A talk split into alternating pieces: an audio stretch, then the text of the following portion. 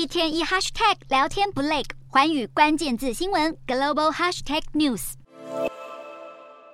现场欢呼声四起，民众拿起手机记录这一刻。巴西前总统波索纳洛出席保守的旅美巴西人组织 Yes Brazil USA 在美国佛州奥兰多的聚会。波索纳洛更对大约四百位支持者表达在巴西政坛保持活跃的意向。波索纳洛一再质疑选举结果，一号再度不认备选。波索纳洛更向支持者喊话说：“我们将会一起赢回来。”波索纳洛在去年十月巴西总统大选中遭到左翼对手鲁拉击败。去年十二月三十号，在卸任前两天离境后，一直待在美国。波索纳洛的律师表示，他正在寻求取得为期六个月签证，以继续留在美国，显然没有想要返国。不过，他说自己对于一月八号一些反复无常的人做的事表达遗憾。与此同时，波索纳洛的妻子前第一夫人蜜雪儿上周已经悄悄回到巴西，积极准备在政坛大展拳脚。蜜雪儿和波索纳洛所属的自由党邀请她领导政党妇女团队。蜜雪儿将接受从政训练，并从二月起在中央党部领薪办公，薪水相当于一名众议员。